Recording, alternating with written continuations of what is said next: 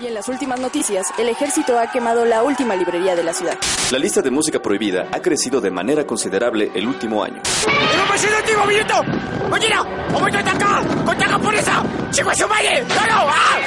¡Seguimos informando para Freak News!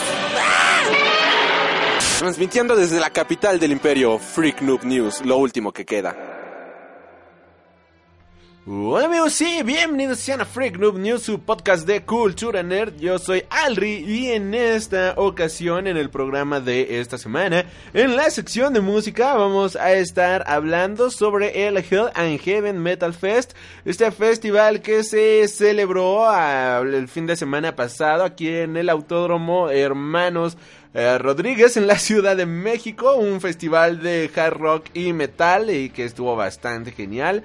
Por otro lado, en la sección de recomendaciones vamos a estar hablando de Old Lady Harley y el cómic de Action, Action Comics número 1000. Eh, Old Lady Harley viene siendo, ¿qué diablos pasaría si Harley Quinn eh, conociera el mundo de Mad Max. Y bueno, Action Comics número 1000 viene siendo la celebración de los 80 años de Superman. Obviamente las noticias de la semana del mundo de la cultura nerd y de tema principal en esta ocasión. Continuamos con la saga del guanchelete del infinito. En esta ocasión de Infinity Gauntlet, las consecuencias. ¿Qué diablos ha ocurrido después de que los héroes más poderosos poderosos del universo del cosmos lograran vencer a Thanos, quien se quedó con las gemas del infinito y todo este tipo de cosas. Bueno, pues de esto vamos a estar hablando en el programa del día de hoy. Te recuerdo nuestras redes de comunicación que son a través de Facebook, Tumblr y Twitter. Nos encuentras como Freak Noob News, a través de YouTube como Freak Noob News Channel. Ahí hay contenido cada semana sobre cómics, películas y series de televisión. Yo soy Alri y, comenzamos con el programa de esta semana. Feel the beat, el pulso de tu vida. Y este fin de semana que acaba de pasar aquí en la Ciudad de México, el pasado 4 y 5 de mayo de este año, se llevó a cabo el Hell and Heaven Metal Fest, un festival de hard rock, de rock, de metal, de música extrema, punk, etc, etc, etc, en el Autódromo Hermanos Rodríguez. Tuve la oportunidad de ir los dos días y la verdad es que ha sido algo completamente fascinante. Primero que nada, pues el viernes... Eh, las bandas estelares eran Deep Purple, Mastodon, este, Scorpions, por mencionar algunas. Y pues obviamente estaba bastante interesado en ir. Jamás en mi vida había visto a Scorpions. Los iba a ver eh, por ahí del 2000.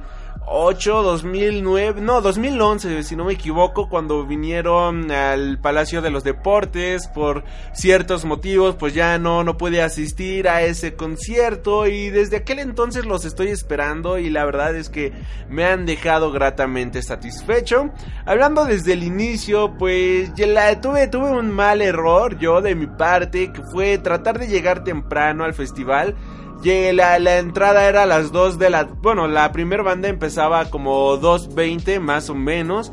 Y yo llegué como a la una de la tarde, yo dije pues ya de estar abierto, ¿no? El festival ya para darme una vuelta, bobear todo lo que hay, las actividades y demás. Y ya después poderme ir este directo a, a ver a ciertas bandas. Quería ver este algunas bandas que abrían, ciertos escenarios. Pero había una fila interminable, o sea, había una fila horrorosa, hay como dos kilómetros de separación de la UMAS, de la puerta eh, principal a donde está el acceso hacia el festival. Y bueno, el punto es que eh, la fila llegaba casi a la, a la entrada y no, no manches, estaba, estaba asqueroso, las puertas las abrieron hasta las 2 de la tarde, el sol estaba horrible, por suerte había una chava ya bastante, bastante borracha que estaba ahí prendiendo el ánimo de todos, eh, era muy chistoso, estaba contando chistes, no sé si sea estando pera o qué pedo, pero bastante genial, mantuvo el ánimo de muy buena manera esta chava. Y... Bueno, la fila estuvo cabrona, ya entré al festival después de las 2, ya eran como dos y media, 2.40, de hecho ya habían tocado las primeras bandas, ya, ya me había perdido al menos los, las bandas que habría en el festival, lamentablemente, debido a que pues sí, hubo una como que mala organización ahí en la entrada.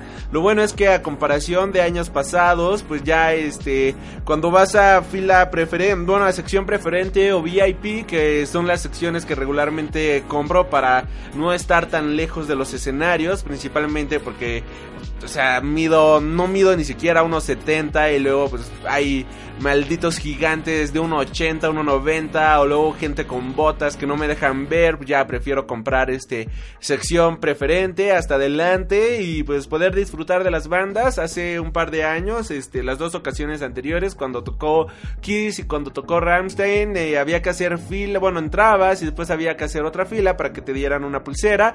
Aquí ya dividieron los accesos completamente y desde que entrabas al festival ya no tenías que hacer fila para ir por tu pulsera preferente o VIP sino que ya te la daban ahí mismo, lo cual estaba bastante bien, eso sí se me hizo eh, algo muy bueno del festival. Lo malo es que, por ejemplo, a los que compramos para los dos días del festival, no había una pulsera que decía Two Day Pass o algo por el estilo, como cuando vas a la mole o a la Comic Con, de que compras tu pase por dos, tres días y ya te dan tu pulsera por los días que vas a ir y ya no te la quitas. Aquí lo malo es que eh, ya vas, este, te dan una pulsera para un día y después tienes que volverte a formar para que te den la pulsera del otro día. Eso no se me hizo tan chido, pero bueno, es este, es lo que hay. Y ya, bueno, continuando con esto, pues la primer banda que pude ver el día, no, el día viernes viene siendo una banda llamada Sierra León, unos, unos es una banda mexicana que tocan una especie de rock eh, más o menos psicodélico, bastante interesante. Esta banda yo había tenido la oportunidad de verlo hace ya varios años en un bar aquí de la ciudad llamado el Black Horse, Horse eh, que está por la Condesa. Es un bar donde regularmente todas las semanas hay una banda tocando. Yo no tenía ni idea de quiénes eran y me agradó bastante, me agradó este haberlos visto en ese momento.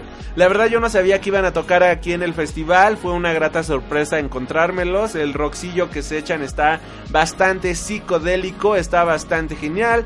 Posteriormente vi a una banda llamada Jet Jaguar, que viene siendo una banda mexicana que aquí en México ganaron una batalla de bandas para irse a tocar a Alemania en el Eh, y en Wacken ganaron la batalla de bandas, lo cual está bastante genial. Jamás los había visto en vivo, ya que tuve la oportunidad de verlos. Me di cuenta por qué diablos ganaron. Es un heavy metal demasiado clásico, demasiado bueno y sobre todo demasiado limpio. Se nota que son músicos estudiados y si no son estudiados, por lo menos se nota que sí le dedican sus buenas horas de estudio a su instrumento, sí se dedican a este hacer música buena, a hacer música demasiado limpia, es un heavy metal como bien les menciono, bastante bastante genial. Si les gustan las bandas clásicas como eh, Judas Priest, Scorpions, eh, como Def Leppard, por decirlo de cierta manera, esta banda les va a encantar completamente ya que mantiene un estilo demasiado clásico y muy muy, muy bueno. Eh, ya después de ahí, pues, pues me, me, hice menso un rato porque no, no tenía nada que ver. Y había una zona donde había un cine, podías ver películas. Y estaban pasando unas de, de heavy metal y wow. Jamás en mi vida había visto una película tan mala, es en serio apestaba, pero como no tienen idea. Antes de esa estaban pasando este una película de Alcatraz, la estaba estuvo estuvo interesante, estuvo interesante, este esa ya la había visto. Y ahí me quedé de ver ya con un amigo, estuvimos hablando, que ahí este tomando un rato, bueno, tomando agua porque yo llevé mi para rellenar mi botellita de agua porque no iba a pagar por agua allá adentro, estaba adentro carísimo, la cerveza estaba en 100 pesos, nada más me compré una en los dos días, o sea, no, no, no están, esos precios son obscenos. Lo bueno es que había este centros de agua gratis, así que fui, ya me rellenaron mi agua, hablamos un rato y ya fuimos a ver después a una banda llamada Cadavar, que es una banda igual de rock bastante interesante. Después Refused. Lamentablemente aquí la banda estaba bien, o sea, estaba aprendiendo al público bastante chido. Pero empezó a llover, pero cabrón, o sea, eso fue lo que le dio en la madre al festival desde mi punto de vista, al menos para el día viernes, ya que cayó una lluvia muy, pero muy intensa, damas y caballeros, estuvo cabroncísimo. Eh, de hecho, hasta empezó a granizar. Eh, ya eh, hubo un momento en el que pararon un poco la música, no, no, no mucho tiempo, pero sí en lo que tapaban este, todas las bocinas, todo, eh, en lo que cubrían como el escenario, por decirlo de cierta manera. Me di cuenta de que no hubo efectos de fuego. Eh, empezaron a poner con unas bandas, pero empezó la lluvia y pues ya no, o sea, ya no hubo nada de este tipo de efectos hasta el día siguiente. Y re, qué lástima porque Refuse era una banda que yo tenía muchas ganas de ver y aunque los vi, la verdad la lluvia sí bajó un poco el ánimo. Eh, los pude disfrutar completamente, pero pues ya, ya no tanto como me hubiera gustado. Después de ese momento fuimos a ver ahí a Moonspell, hay otra banda que igual tenía ya muchísimas ganas de ver, es una banda eh, de Portugal que me encanta, los escucho desde la secundaria y bueno, qué gran sorpresa haberlos visto, de verdad. Eh, yo me imaginaba que eran buenos y no es por ser fanboy, pero superaron mis expectativas. Ya después de Moonspell no podíamos con el frío, la lluvia continuaba, afortunadamente había churros del Moro, que quienes no son de la ciudad, quienes no son de México, bueno, el Moro viene siendo una churrería clásica que está en el centro de la ciudad, también ya hay una en, eh, zona rosa, son churro, chocolate y todo eso, y pues ahí estaban vendiendo churros y chocolate, este bastante caro, o sea, ojetemente caro, a 100 pesos, este, cuatro churros y un, y un chocolate, pero alivianó bastante el, o sea, sí, sí te calentó un poco. Mientras estábamos ahí comiendo nuestro chocolatito caliente, estaba tocando Deep Purple, los escuchamos ahí de lejos. Y esto dio paso a que empezara la banda estelar del día viernes, que era Scorpions. Ya honestamente ya nos queríamos regresar porque como bien les menciono, el, frío estaba horrible, la lluvia continuaba y estuvo, estuvo cabrón, pero dije, ay, vamos a ver Scorpio, o sea, jamás los he visto, vamos a verlos, maldita sea. Ya los vimos y yo, yo, yo para ser muy honesto, me imaginaba que era un show de, ya de personas mayores, o sea, ya muy medio aburrido el pedo, o sea, bastante clásico el asunto, pero oh madre de Dios, qué buena banda. Prendieron a todo mundo de una manera como no tienen idea. Había incluso a gente haciendo slam con Scorpions, algo que jamás me había imaginado. La gente saltando, eh, todo el mundo ahí me moviendo la cabeza, haciendo headbutting, estuvo, estuvo increíble. Incluso tocaron un cover de Motorhead, eso tampoco lo vi venir. O sea, qué buena banda fue Scorpions, me dejaron gratamente satisfecho, fue increíble haberlos visto en vivo. Eh, si tienen la oportunidad de ver a Scorpions, por favor vayan a verlos.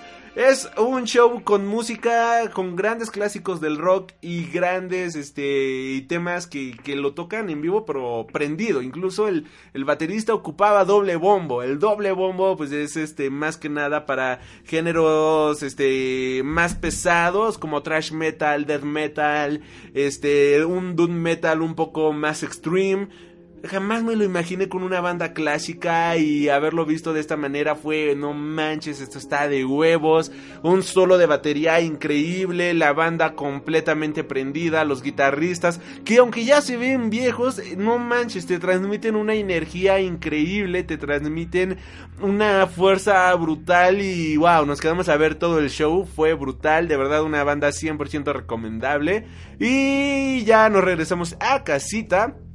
Y esto da paso al día 2 del Hell and Heaven. Aquí ya más bandas, obviamente. Ya no llovió este día, afortunadamente. Yo ya llegué felizmente aquí al festival. Compré unos Kleenex porque ya me andaba de. Ya tenía muchas ganas de ir al WC. Y bueno, sí, este. Bien, había muchísimos baños. Algo que me agradó bastante fue la. Estaban muy limpios, para ser honesto. Estaban bien. Olían bien, malditos. Eran baños y olían bien. ¿Cuándo pasa eso en un festival? Jamás. Pero bien ahí, de verdad. Bien por el festival, bien por la organización. Había incluso para que te lavaras las manos, había jaboncito, había sanitizante, había todo, de verdad. Ahí se lucieron bastante, nos consintieron en todos los aspectos. Y bueno, la primera banda que vi fue una banda llamada Strike Master, una banda de thrash metal mexicano. Después de ver a Strike Master, me fui a hacer mens un rato. Había este unos vatos ahí. Bueno, había un camión de muy al estilo de Mad Max. De hecho, estaban ahí disfrazados como si fueran este los hijos de este Immortal Joe y con la boca pintada y todo eso. Estaba genial. Había este como una pequeña pasarela de steampunk, había gente, bueno, había una banda de gaitas y todo esto tocando ahí por el festival. Me fui a hacer mens un rato, después vi una banda llamada Goran Carnage que tocan música demasiado estúpida, de verdad. Eh, canciones como La venganza de la Mataviejitas y ah, bueno, o sea, música muy muy muy inmensa, pero que a mí me divierte bastante. Tuve la oportunidad de verlos. Eh, me agradó mucho, fue un show muy divertido, estaban echando de desmadre bastante bien. Eh, después de Goran Carnage fui a ver a una banda inglesa llamada Saxon, vaya sorpresa de banda, igual ya tenía muchas ganas de verlos. No los había podido ver, la última vez que vinieron tocaron en el Plaza Condesa. Y no, no pude ir a verlo, la verdad se me hizo bastante cara la entrada, estaba como en 800 y algo y dije, ah, está muy caro no tenía el dinero en ese momento, no los pude ver, ya en esta ocasión los pude ver y wow, muy buena banda, heavy metal, desde Reino Unido siempre es calidad asegurada, los malditos ingleses no sé qué tienen para hacer música tan buena, pero bueno, estos señores veteranos tocaron de poca madre. Ya después de Saxon fui a ver Skindred, la mejor banda del todo el festival. Wakanda Forever, amigos, porque este tipo sabe cómo prender al público el vocal. Y bueno, igual es una banda inglesa que ya llevan 25 años en la industria musical y es la primera vez que venían a México y de verdad que reventaron completamente. Al inicio éramos pocos viéndolos y prendieron tanto que el escenario se terminó llenando, lo cual estuvo bastante, bastante chido. Empezaron con un remix de la canción de la Marcha Imperial, ya siguieron con una de sus nuevas rolas, Big Things presentaron nuevas canciones como That's My Jam, cosas por el estilo, pero vaya, el vocalista aprendió a la banda de una manera espectacular. Jamás había visto a un frontman tan potente, a un frontman que dijeras, no manches, este frontman está de huevos, frontman es el vocalista.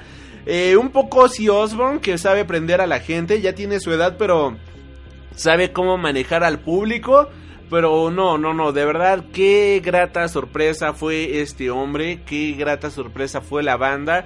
Eh, completamente sonrientes, completamente buena onda. Me enteré que dieron una firma de autógrafos para los que compraron este boleto VIP. Ahí se estuvieron tomando fotos con los fans, estuvieron este, firmando autógrafos, cosas por el estilo. Muy buena banda. Ellos tocan una especie de reggae con rock and roll, con metal y con un poco de dubstep. dubstep. Eh, es una mezcla bastante extraña, pero muy, muy buena, muy genial en todo sentido.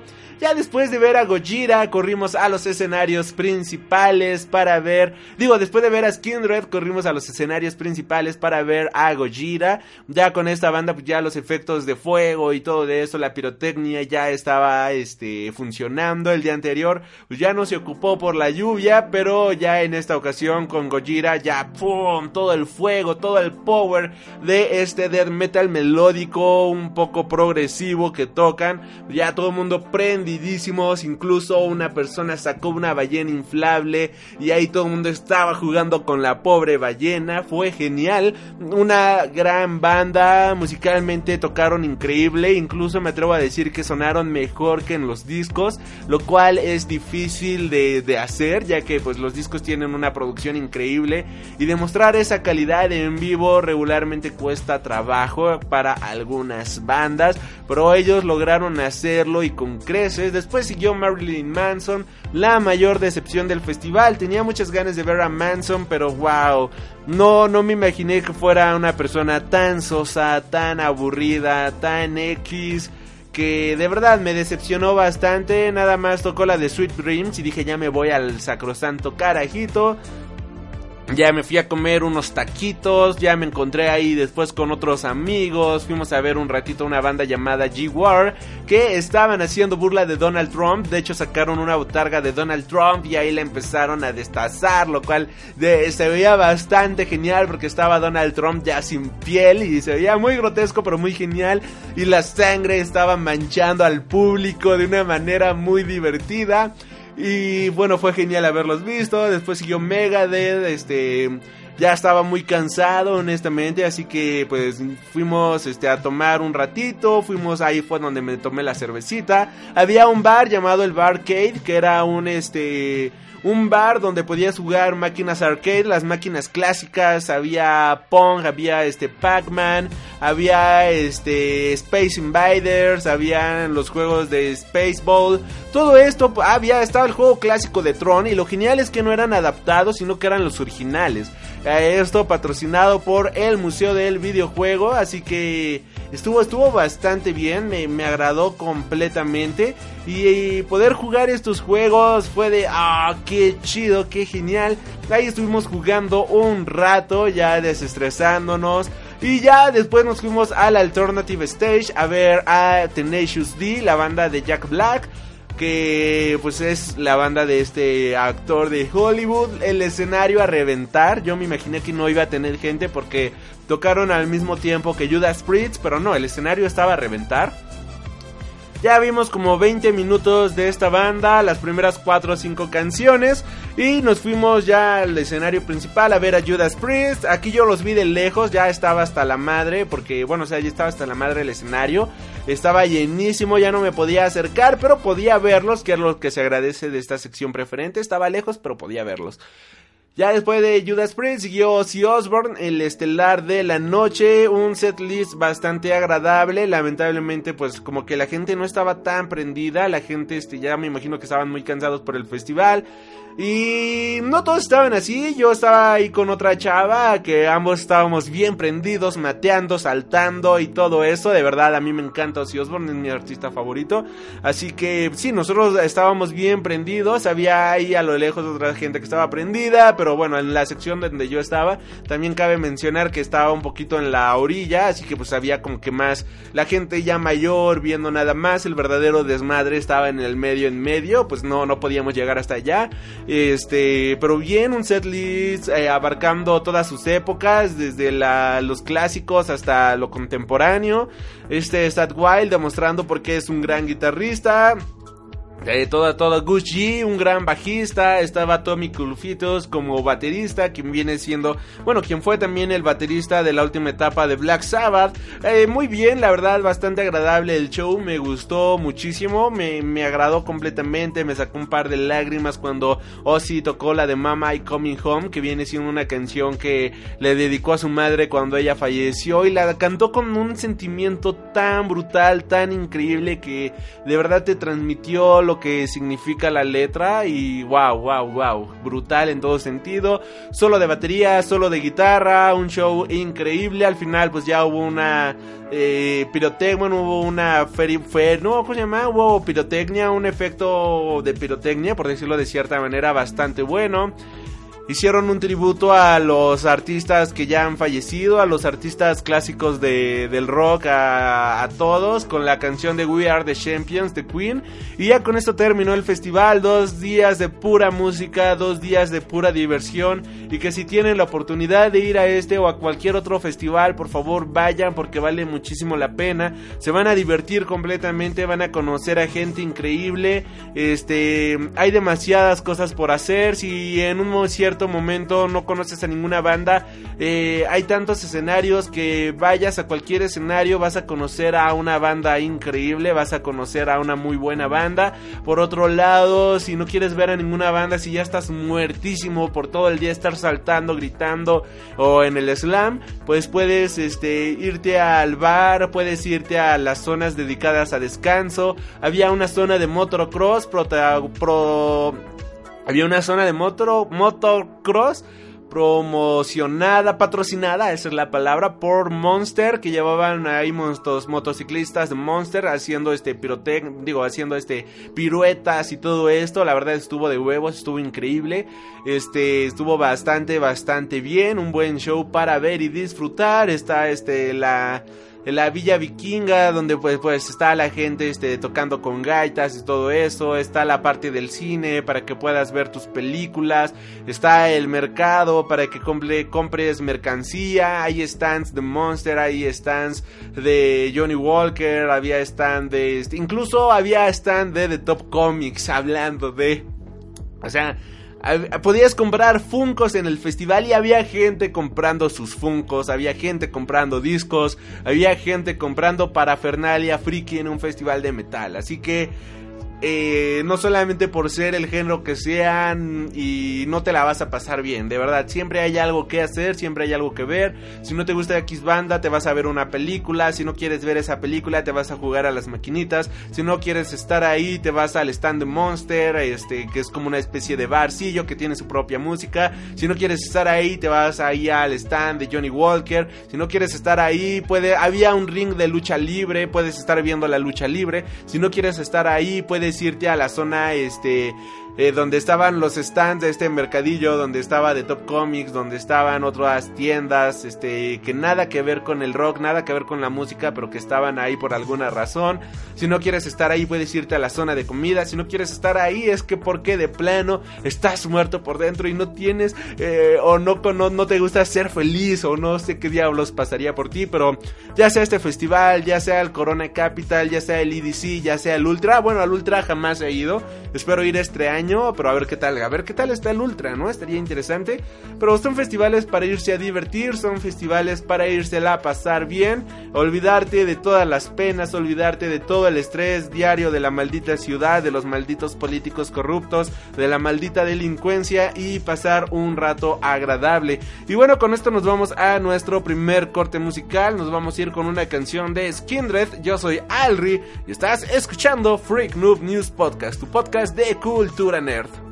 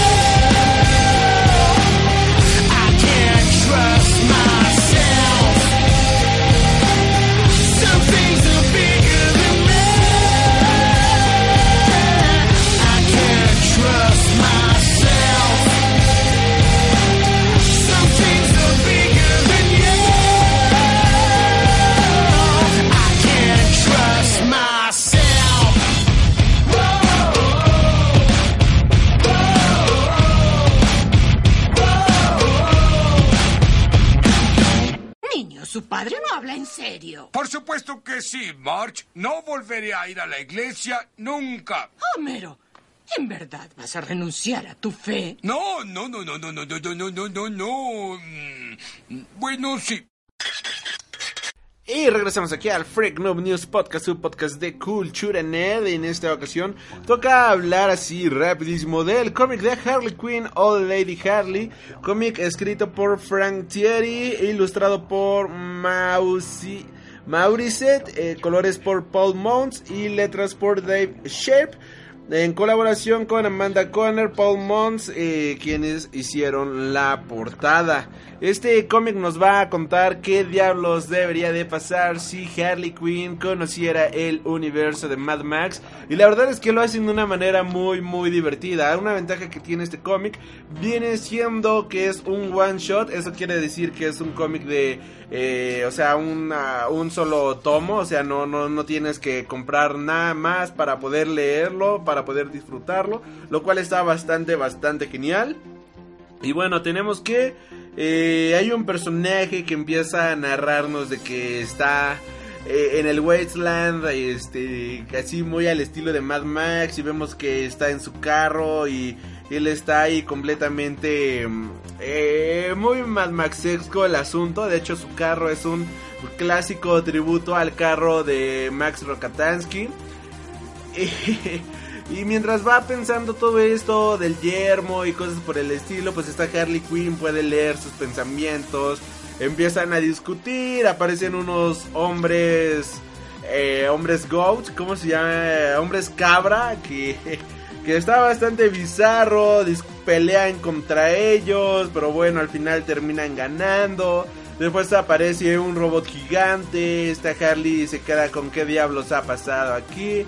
No sé si recuerdan la última película de Mad Max. Un personaje que estaba eh, completamente gordo, así bien grotesco. Bueno, pues aquí también aparece como que la versión de ese personaje. Pero pues ahora son como los vástagos de, del pingüino. Que son seres igual, completamente grotescos, que se parecen así un buen al pingüino, pero pues el pingüino original pues ya no está, así que ellos digamos que son sus hijos, igual así seres eh, eh, muy punk, por decirlo de cierta manera, seres bastante transgresores visualmente, hay mutantes, hay este...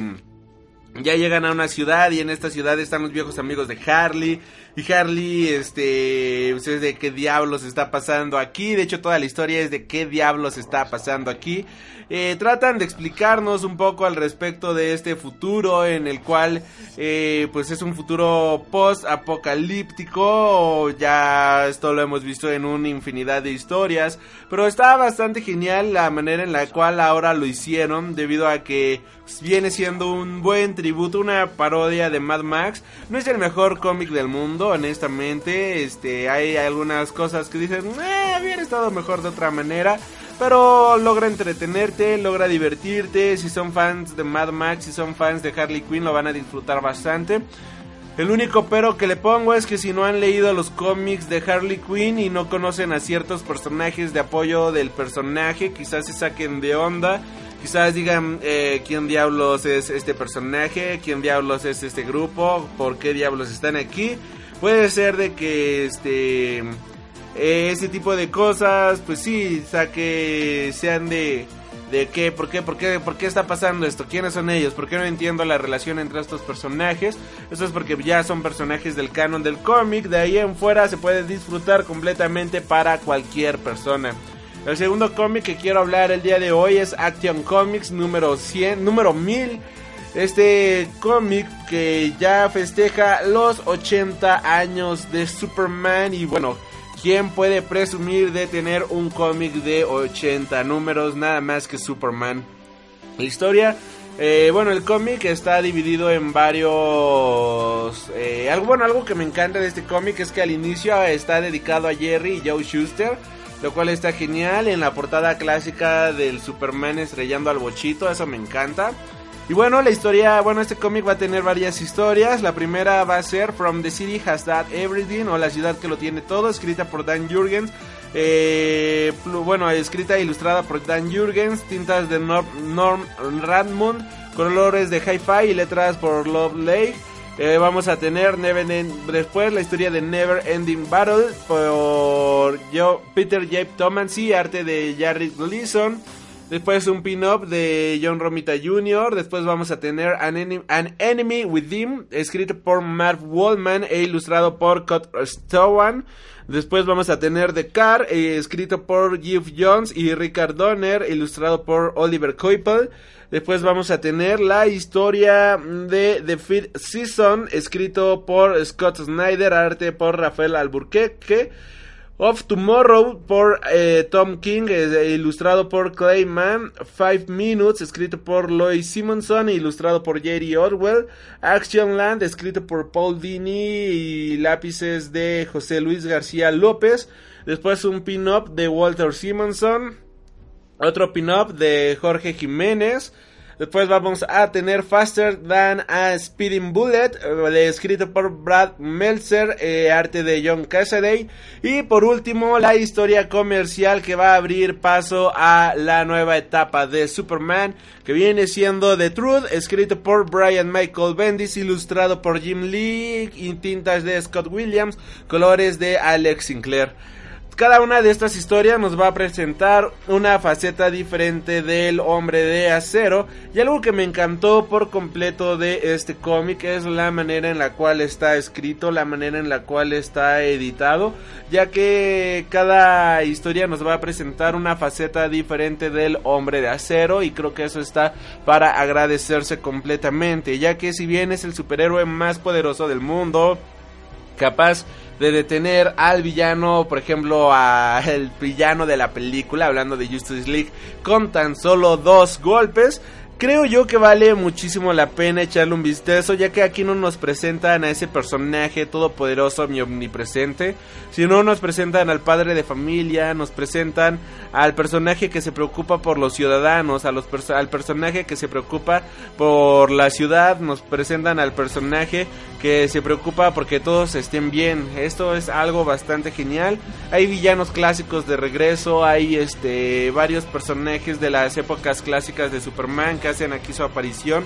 Y siento yo que cada uno de los escritores, cada uno de los artistas se esforzó por completo en dedicar su carta de amor a Superman, en qué es lo que representa para ellos, en cómo este personaje logra inspirar a las personas y sobre todo cómo este personaje a través de los años puede ser una, un gran modelo a seguir que si bien es el gran boy scout de los superhéroes y mucha gente lo critica por eso, vale muchísimo la pena echarle un vistazo. Si jamás en su vida han eh, leído ningún cómic de Superman, creo yo que Action Comics número 1000 es una gran oportunidad para darle este eh, a este personaje debido a que cada historia está luego luego se nota que está hecha por verdaderos fans está hecha por personas que quieren al personaje está hecha por los grandes personajes de la industria contemporánea del mundo de los cómics lo cual le da un plus demasiado extra a este cómic vale muchísimo la pena y salieron demasiadas portadas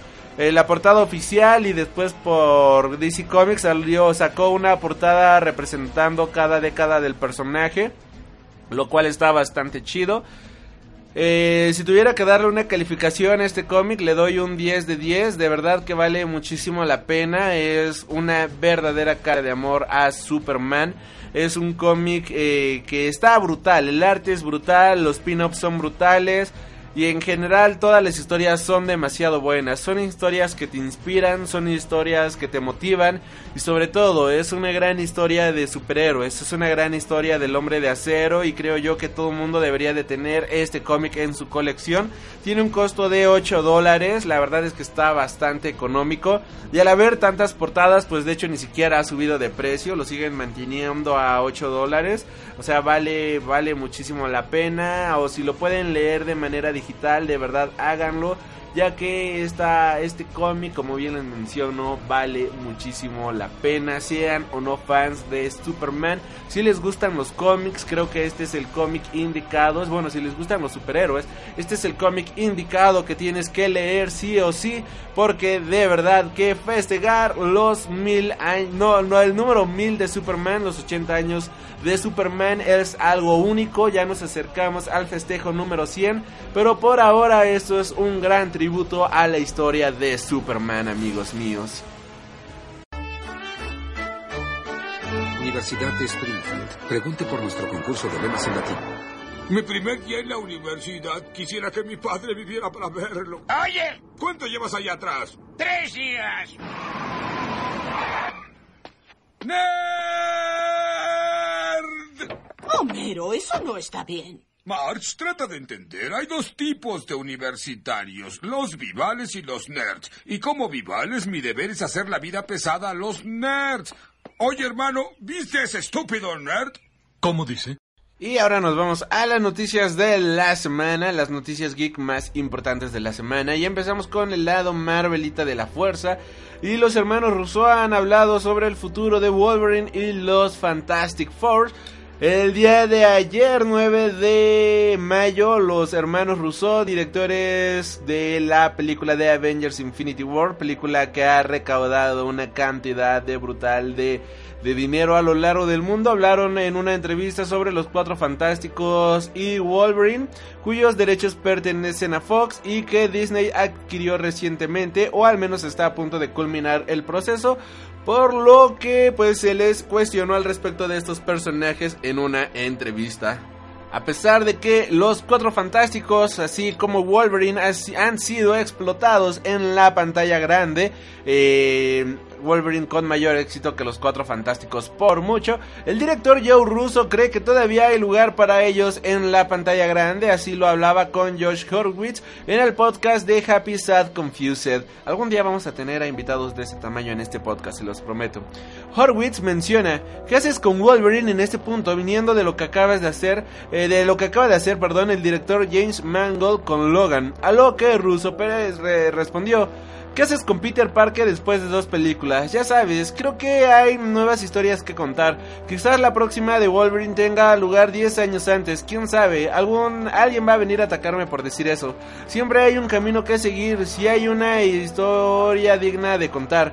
Y creo que otra cosa que apreciamos sobre Marvel es que son muy buenos asegurándose de que hay una historia que contar antes de comprometerse. Y francamente hay muchas franquicias que pueden ser explotadas. Hay miles de personajes Y quizás hay una nueva dirección en la que ir.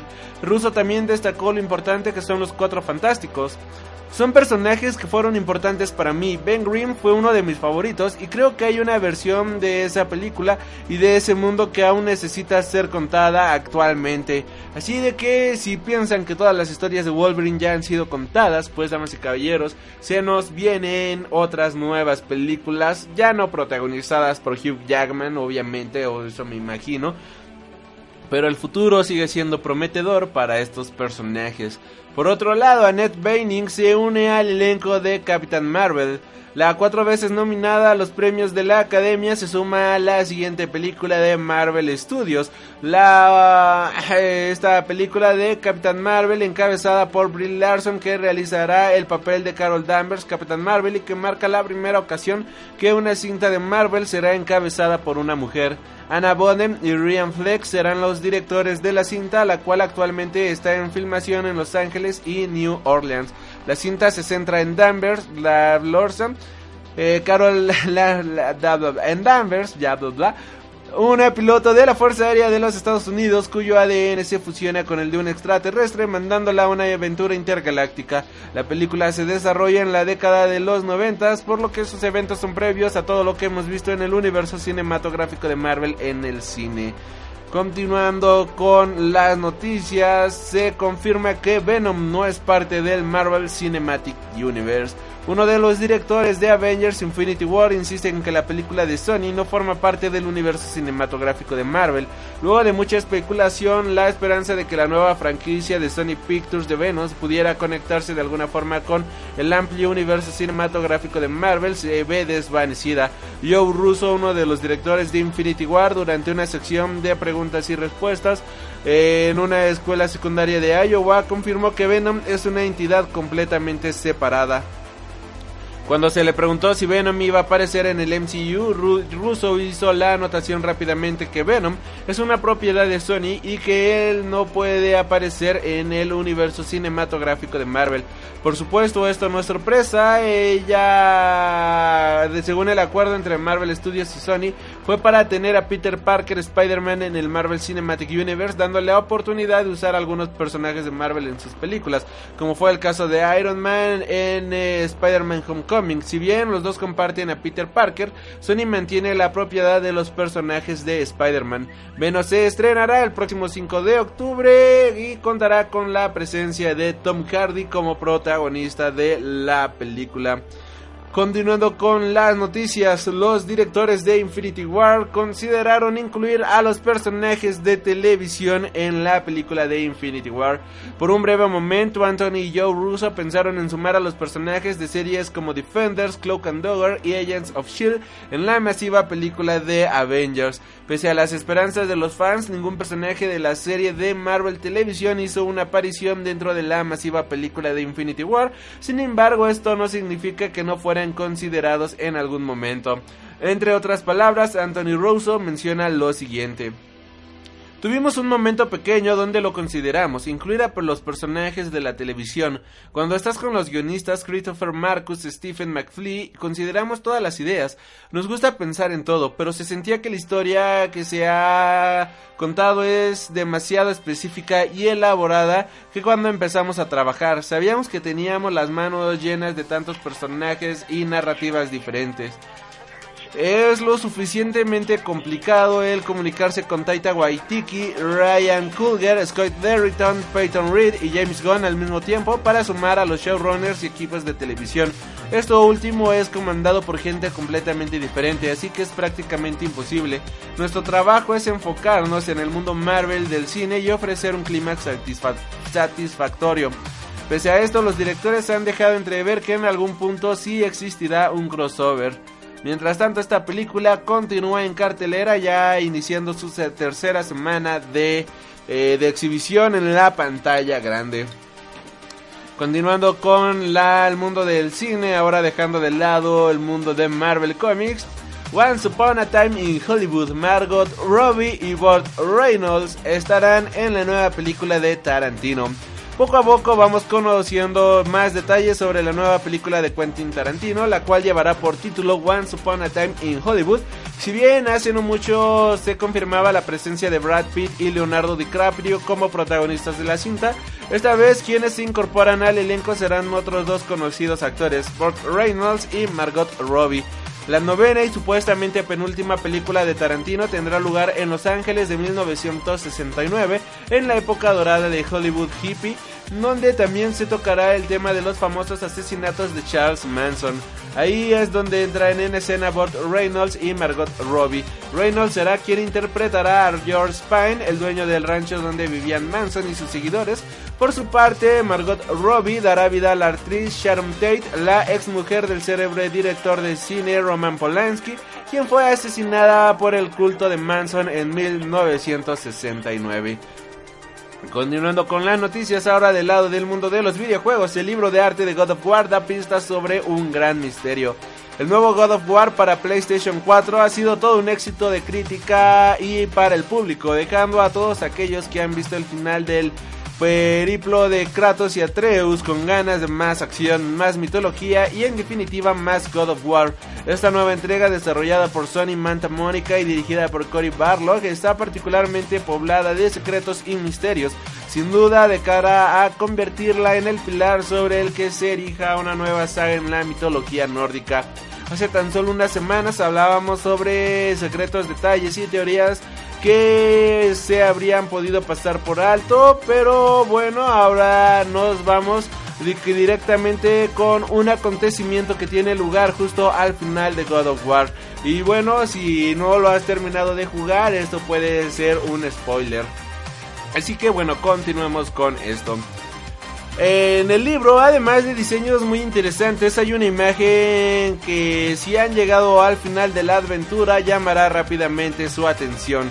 En esta imagen podemos comprobar que se trata de una sección del mural de Kratos y Atreus que contemplan al llegar a Jotunheim y donde este, se narra todo su viaje. Concretamente es la parte que está oculta bajo una suerte de cortina y donde se aprecia lo que parece ser la muerte de Kratos, algo a lo que contribuyen las palabras del espartano, pero esta imagen del libro de arte arroja nuevas pistas y nuevos interrogantes. Para empezar, y si nos fijamos bien, veremos que la letra Omega, símbolo de God of War, está en este universo, que este universo representa la guerra.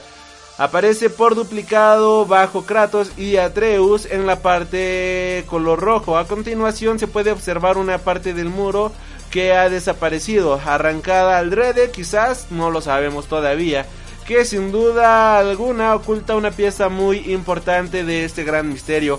Por último, a la derecha de todo se puede contemplar a Atreus caminando junto a tres lobos. Es muy probable que se trate de Skrull y Aichi, los lobos que persiguen la luna y el sol, objetivos que alcanzarán al inicio del Ragnarok, y Fenrir, y que en la mitología nórdica es padre de los mentados lobos, hijo de Loki y está destinado a acabar con Odín durante el fin de los tiempos. Así que, ¿qué significa todo esto? Seguirán los próximos God of War los acontecimientos de la edad poética al pie de la letra o se distanciarán para adaptarse a este universo. Así que, bueno, sigan al pendiente para más noticias.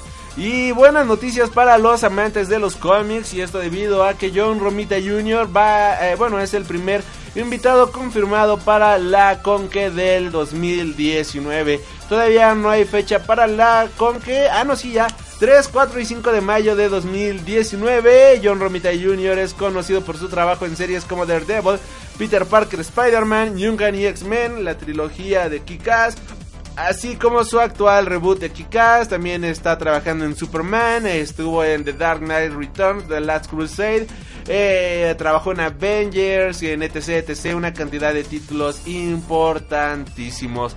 Y bueno, ya con esto cerramos las noticias de la semana. Nos vamos a nuestro segundo corte musical y regresamos aquí a Freak Noob News para hablar de las consecuencias del guantelete del infinito. Yo soy Alri y continúa escuchando Freak News Podcast, tu podcast de cultura nerd.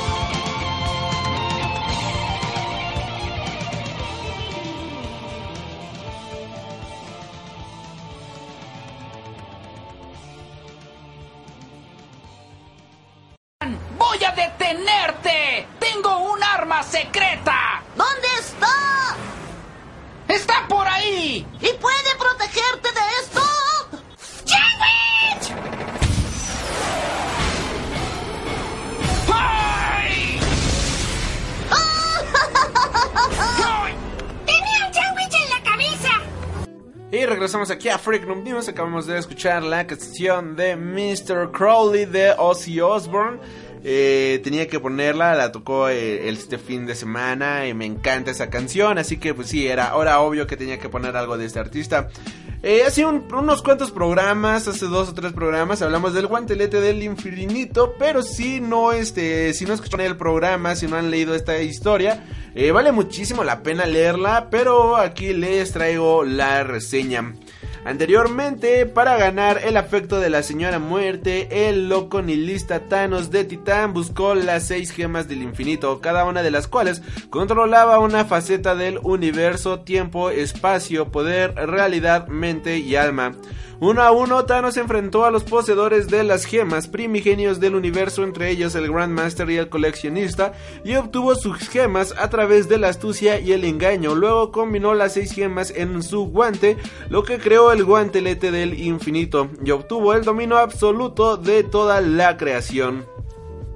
Thanos construyó un, santuario flotante dedicado a la muerte en el espacio exterior y le ofreció un lúgubre obsequio en- con el chasquido de sus dedos, matando al instante a la mitad de la población del universo. Pero dentro de la gema del alma, el espíritu del fallecido héroe cósmico Adam Warlock percibió la maldad, maldad de Thanos.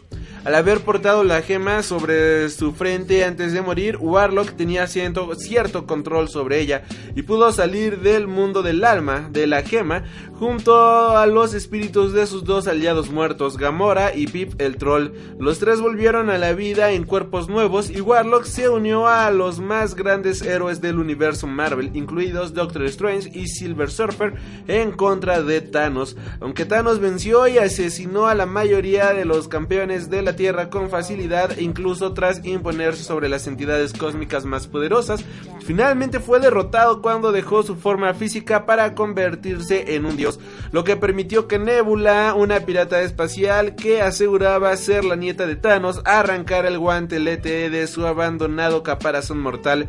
Nebula usó la gema del tiempo para revertir la aniquilación de la mitad del universo y resucitar a los héroes de la Tierra, pero fue derrotada por Adam Warlock, quien reclamó el poder del guantelete para sí mismo. Thanos se retiró fingiendo su muerte y ahora el universo yace inquieto con la esperanza de que Warlock sea un gobernante más justo y, benelo- y benévolo que Thanos. Aquí continúa la saga del infinito que fue creada por Jim Starlin allá a finales de los años 80, inicios de los años 90. Y bueno, vamos a hablar sobre los cómics de La Guarida del Infinito, este Warlock y la Guarda del Infinito, y también de Silver Surfer, que son este ahora sí que las consecuencias directas del cómic de Infinity Gauntlet, que hay que mencionar que toda esta saga, toda la introducción de Thanos tal y como lo conocemos, o tal y como lo vimos en la pantalla grande, pues vino siendo este ¿cómo decirlo? Vino siendo introducida en los cómics de Silver Surfer.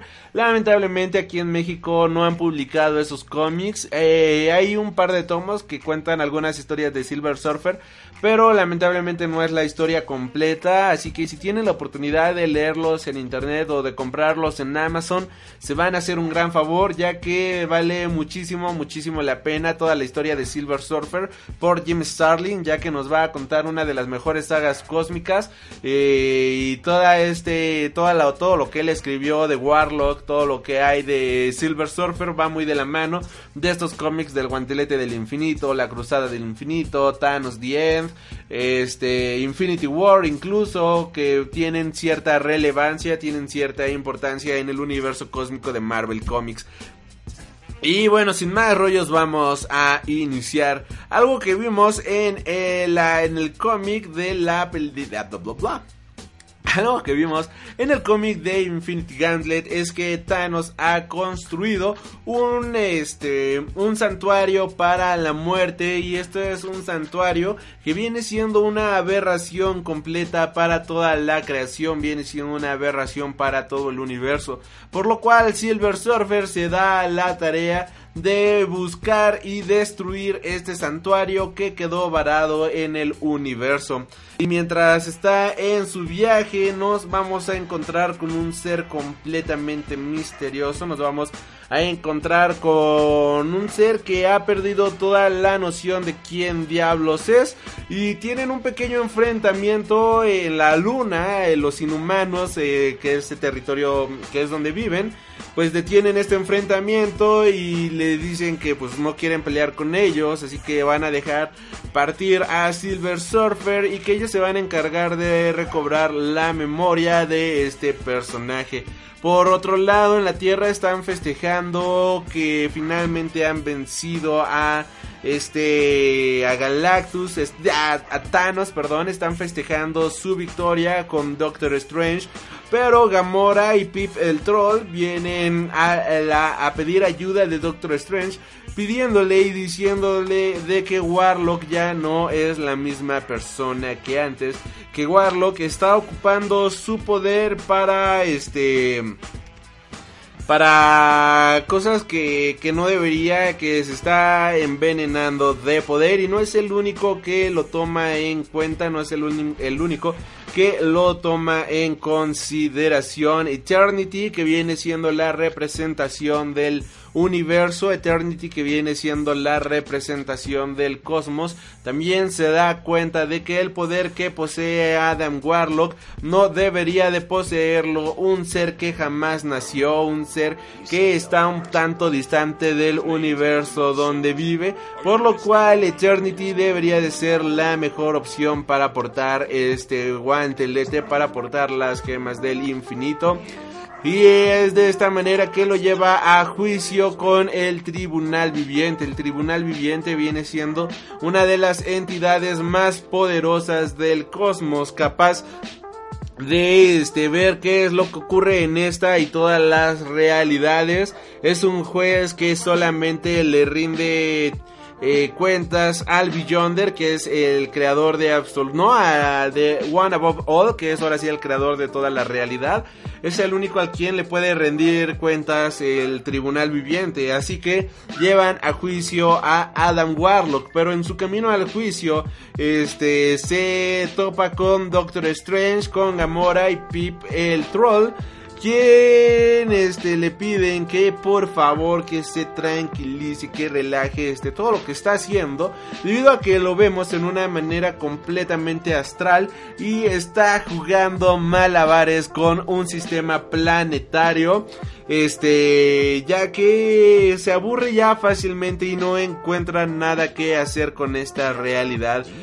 Él en una de sus eh, en algo que desea hacer en su omnipotencia, en su omnipresencia, mejor dicho, es eliminar al mal de todo su cuerpo, es eliminar este todas estas entidades que hay este que que turban, mejor dicho, las visiones de un ser y así que él se despoja de su lado malvado, se despoja de todas estas sensaciones, guarden eso para más adelante y quiere eliminar la maldad de todo el universo, pero Doctor Strange lo detiene ya que esto sería una utopía que llevaría a la destrucción del universo.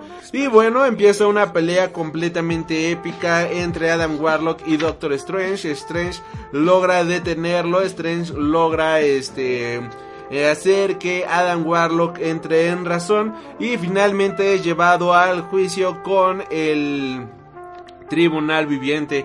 Los testigos para este juicio es Amo Orden, que es la mitad del balance cósmico, Señor Amor, una extraña entidad de la que se conoce poco, un miembro de los poderosos celestiales, el misterioso Strangers, la contraparte de Amor, el Señor Odio, el hijo de On, Epoch, se encuentra un este un Watcher que vigilan todas las decisiones importantes que ocurren en el universo, Galactus y Lord Chaos. Obviamente también se encuentra Eternity, quien es la persona que este ha llevado a juicio a este Warlock. Warlock se empieza a hartar de las declaraciones de Eternity y decirle de atacarlo, un ataque mortal.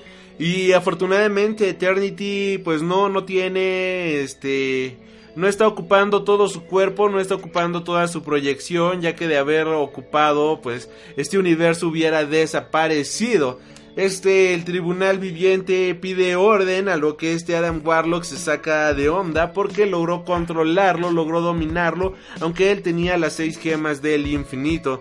Aquí es donde se les dice de que el tribunal viviente está por encima de todos ellos. El tribunal viviente está por encima de cada uno de nosotros y que ni con las gemas del infinito le puedes hacer prácticamente cosquillas. Vemos cómo continúa este juicio y el fallo final es que Adam Warlock no merece tener el guantelete del infinito, pero deberá buscar las personas de las cuales se harán cargo de las gemas y Eternity no tampoco es digno portador de las gemas del infinito.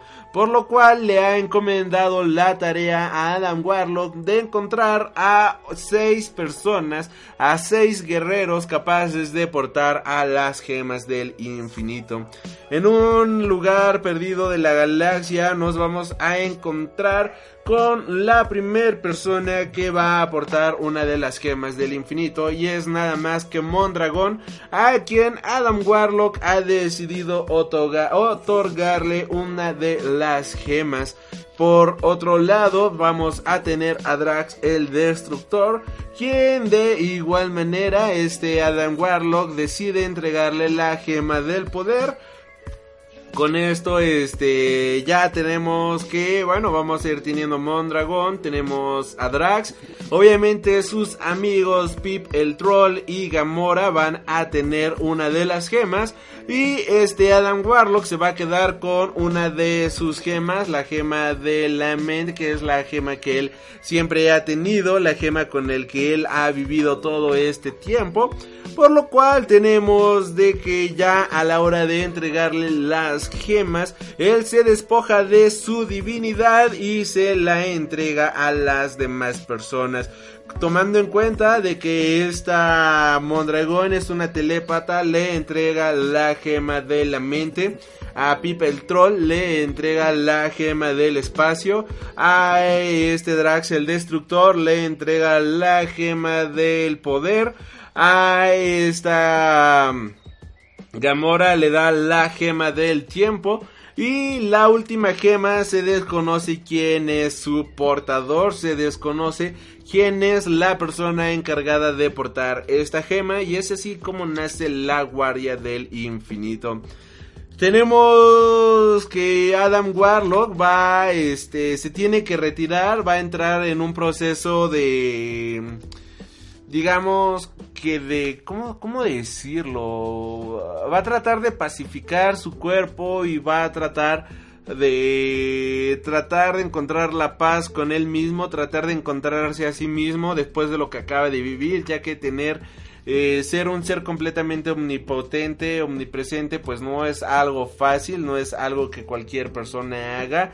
Y él trató de hacerlo de la mejor manera posible, pero lamentablemente falló. Lamentablemente se convirtió este en una lo que juró destruir prácticamente, ya que todas las personas que posean esta fuerza, todas las personas que posean todo este poder, pues lamentablemente se van a ver corroídos, se van a ver corrompidos en cierto momento.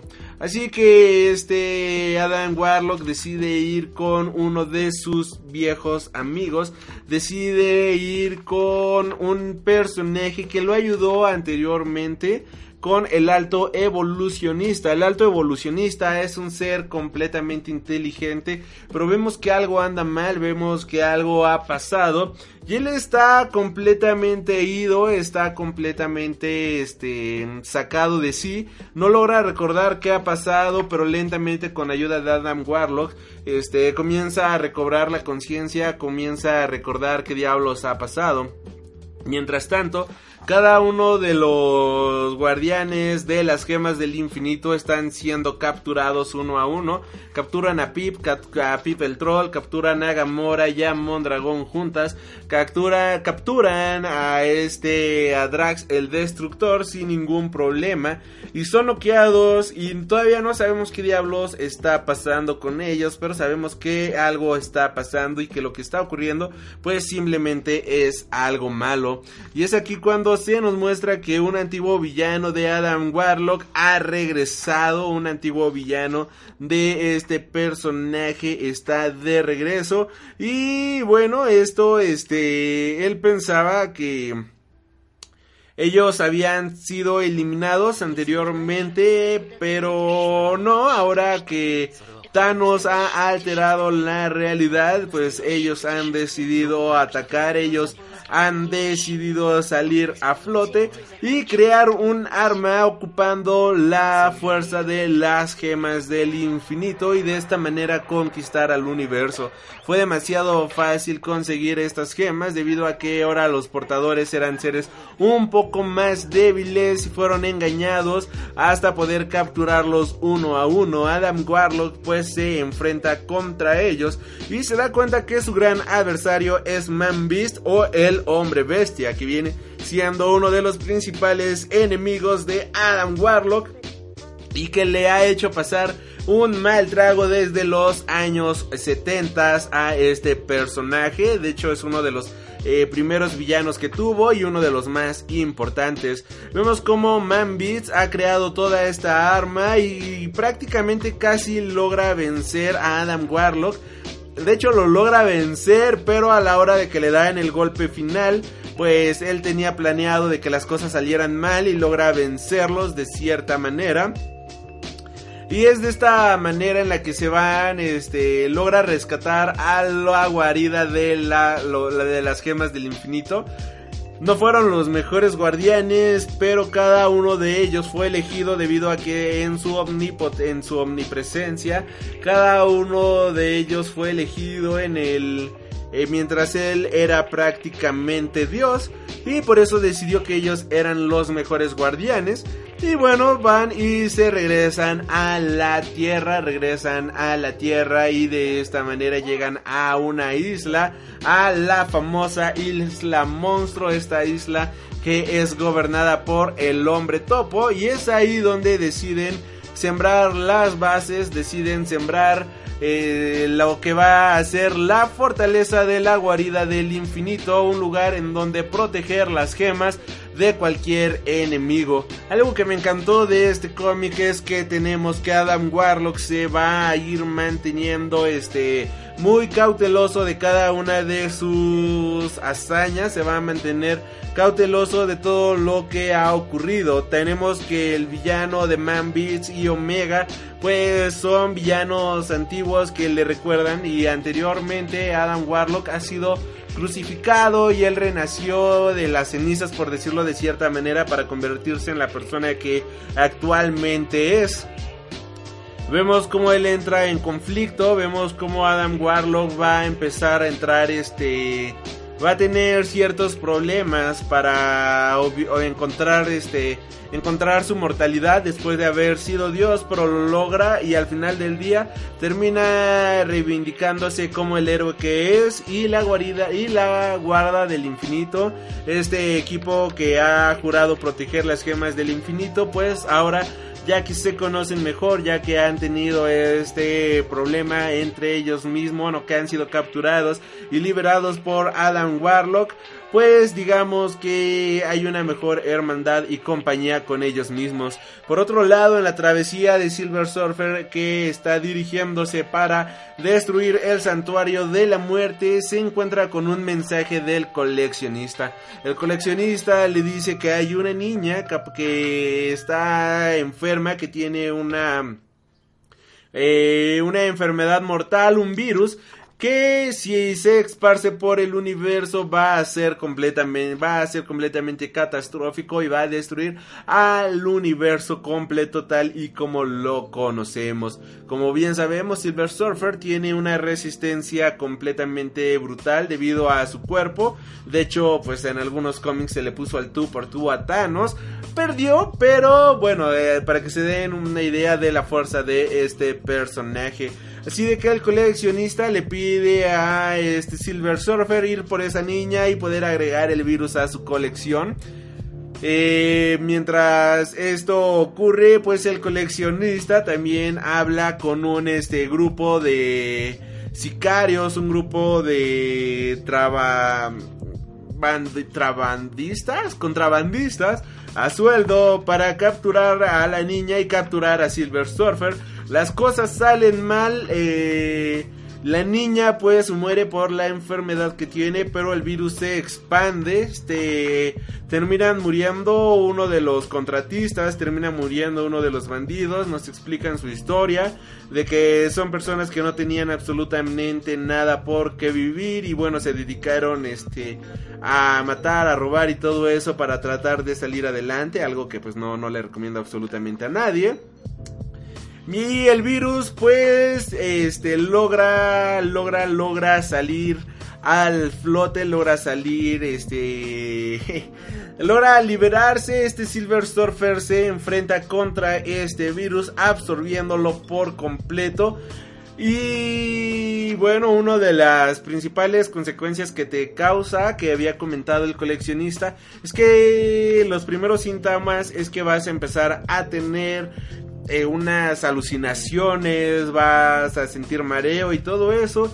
Y Silver Surfer se encuentra frente a frente con la muerte en una de sus alucinaciones y entra al mundo de los muertos. En este mundo no tiene ningún poder, no tiene absolutamente nada y se encuentra con un viejo conocido por todos nosotros que es el Capitán Marvel. No la Capitana Marvel que vamos a ver próximamente en las películas, sino a Marvel, el Capitán Marvel original, quien recordemos que falleció anteriormente en los cómics. Eh, por culpa del cáncer, en uno de los cómics más brutales que ha escrito Marvel en toda su historia. Y en este mundo de la muerte, este Silver Surfer se tiene que enfrentar contra él mismo. Se tiene que enfrentar contra, contra, las vidas de todas las personas que han muerto por culpa de su devoción a Galactus y bueno, de esta manera tiene una confrontación interna, uno contra uno, su parte mala, su parte este, asesina, con él mismo y hasta que logra encontrar la paz interna es la manera en la que logra vencerlo y lo vence de una manera demasiado interesante ya que la parte que él tanto odia que es la parte que ha traído todos los asesinatos que ha traído toda la devastación a un sinfín del mundo logra combinarse con la parte pura y buena de nuestro héroe Silver Surfer para combinarse en uno mismo de esta manera igual logra destruir el virus, el virus que estaba enfrentándose. El coleccionista obviamente se enoja, obviamente se molesta, pero el coleccionista no es absolutamente nada para este personaje. Y termina amenazándolo, termina advirtiéndole de que no se vuelva a meter entre sus problemas y ya de esta manera logra llegar hacia este logra llegar al recinto que servía para adorar a la muerte. Finalmente concluye su viaje pero nos encontramos con Captain Reptile o Reptile, que viene siendo igual otro villano clásico de Silver Surfer, quien ha anidado en este lugar y debido a toda la negatividad de este santuario, pues este personaje se ha convertido en un ser completamente poderoso. Mientras esto ocurría, tenemos que una princesa viaja eh, por las estrellas y descubre la pelea de Silver Surfer con este personaje de Reptile que se está llevando a cabo en el santuario de la muerte. Ella decide bajar a ver qué está ocurriendo, se mete en problemas, que la clásica escena de la damisela en peligro.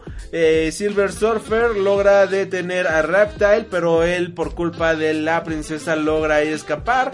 Eh, Silver Surfer come, logra su cometido de destruir el santuario de la muerte que Thanos había erigido anteriormente en el guantelete del infinito y la princesa se da cuenta de que ella este, ha sido rechazada completamente por Silver Surfer. Ella tiene una bendición por parte de la diosa Amor, la señora Amor, que la condiciona que todo mundo que la vea se va a enamorar de ella, pero sabemos que Silver Surfer está perdidamente enamorado de otras personas, por lo cual pues su amor no va a ser correspondido. Mientras esto ocurre, pues esta princesa no puede creerlo, así que le pide a la señora Amor, o sea, la diosa del amor, que le dé su fuerza, le dé este, su poder para poder enamorar a Silver Surfer. Eh, aparece el señor Odio, la terminan engañando para convertirla en un soldado más, en un soldado de guerra. Eh, ahora sí que le salió el tiro por la culata a esta princesa. Mientras Silver Surfer finalmente ha conseguido paz en el universo, destruyendo este santuario a la muerte. Tenemos que los guardianes de la guarida del infinito pues ya están instalados aquí en la isla. Tenemos que cada uno de los personajes están este finalmente adaptados. Tenemos que ellos han logrado adaptarse y bueno, ya este las gemas del infinito están con un portador digno, están con un portador que lo va las va a proteger ante cualquier problema y eventualidad. Mientras que el caos y la destrucción que ha creado Thanos ha sido este finalmente controlado. Los villanos Omega y Man Beats, por otro lado, pues han sido vencidos. Ellos querían tener el poder de las gemas del infinito, tratando de aprovecharse de todo el caos que había creado Thanos en la galaxia. Y bueno, gracias a la guarida no lo lograron. Eh, Silver Surfer logró este eliminar una amenaza que había surgido, este virus, y al mismo tiempo eliminar el santuario de la señora muerte y con esto finalmente se le pone fin a la saga del guantelete del infinito, pero que da pie a la saga de Infinity War, el cómic de la guerra del infinito que viene de las manos, bueno, viene de las páginas de este cómic, las consecuencias del guantelete del infinito viene diciendo el preview de la guerra del infinito. Recordemos que Adam Warlock pues separó eh, completamente toda la maldad de su cuerpo. Recordemos que la realidad fue alterada y esto va a ser ocupado por ciertos villanos en Infinity War para tratar de destruir la realidad tal y como la conocemos una vez más. Pero bueno, hasta aquí Infinity War consecuencias. Muchas gracias por haber escuchado este podcast. Es un cómic bastante largo, eh, tiene exactamente 350 páginas, por lo cual pues sí, son demasiadas páginas. Pero la manera en la que lo lees es bastante ágil, es un cómic demasiado divertido, el arte es increíble. Ver a Silver Surfer peleando contra él mismo para poder encontrar la paz interior es genial. Ver a Adam Warlock haciendo las paces y buscando su humanidad después de haber sido Dios es genial. Es un cómic muy metafísico y filosófico de cierta manera tiene su parte heroica, tiene su parte que obviamente está ligada al género de los superhéroes, pero no es el punto, el punto es encontrar la humanidad de cada uno de estos personajes, demostrar por qué este demostrar por qué son grandes personajes o fueron grandes personajes en su momento. Y bueno, así es como continúa la saga del infinito. Ya próximamente estaremos hablando de Infinity War, Infinity War, las consecuencias. Eh, la Cruzada del Infinito, Thanos en el Abismo, Thanos The pero como bien les mencionaba el programa pasado, yo creo que lo mejor sería un programa dedicado a esta saga del infinito por mes, una cada dos meses, para no saturarnos por completo de todas estas sagas, que si bien son programas cortos, que si bien este se pueden leer de una manera completamente ágil y todo eso, pues también hay muchos temas. Aparte la semana que viene ya se estrena la película de Deadpool, así que bueno, va a haber el especial con todo de la película de Deadpool y más películas, más series, más cómics y más temas por haber. Te invito a suscribirte al podcast si te ha gustado. De igual manera te invito a compartirlo para poder llegar a más personas. Si no te ha gustado, te invito a compartirlo con tus enemigos para de esta manera puedas aburrirlos y que este yo tenga más reproducciones. Muchas gracias por haber escuchado este programa. Yo soy Alri y nos estaremos reencontrando. Hasta la próxima. Has tenido el honor de escuchar Freak Noob News, tu programa de cultura geek.